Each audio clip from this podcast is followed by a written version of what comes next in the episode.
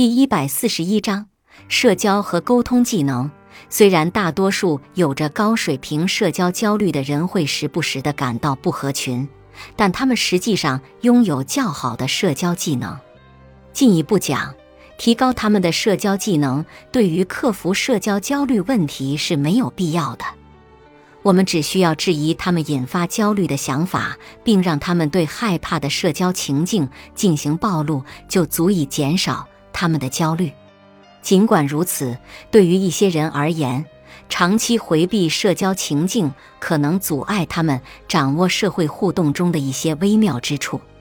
一些可能缺乏的技能包括知道如何邀请某人出来约会、基本的演讲技能。例如，如何在演讲期间吸引听众的注意，有效运用非语言的交流和身体语言。例如，知道站在哪里，如何运用手势和眼神交流等，如何展现决断性，如何处理不一致和冲突，如何有效地倾听他人，如何闲聊。当然。没有人有完美的社交技能，在一种情境中有效的行为，并不见得就一定在其他情境也同样有效。将关注点集中在拥有完美的社交技能上，反而会增加你的焦虑。然而，通过在社交情境中做一些简单的行为改变，来努力改善自己的社交技能，在一些情境中可能是有用的。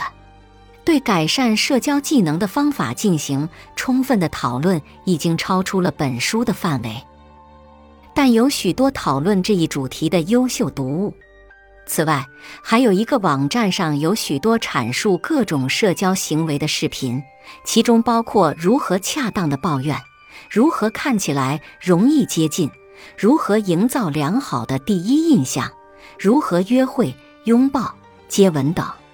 这个网站也包含各种各样非社交活动的视频，比如如何刮胡子、如何烤鸡和如何系领带。小结：大部分人能够利用本书介绍的方法，显著地减少他们的焦虑。然而，挑战的确会不断涌现，其中包括难以找到练习时间、难以获得动力，以及来自其他各种问题的干扰。比如额外的心理问题、生活压力、健康因素和缺乏必备的技能。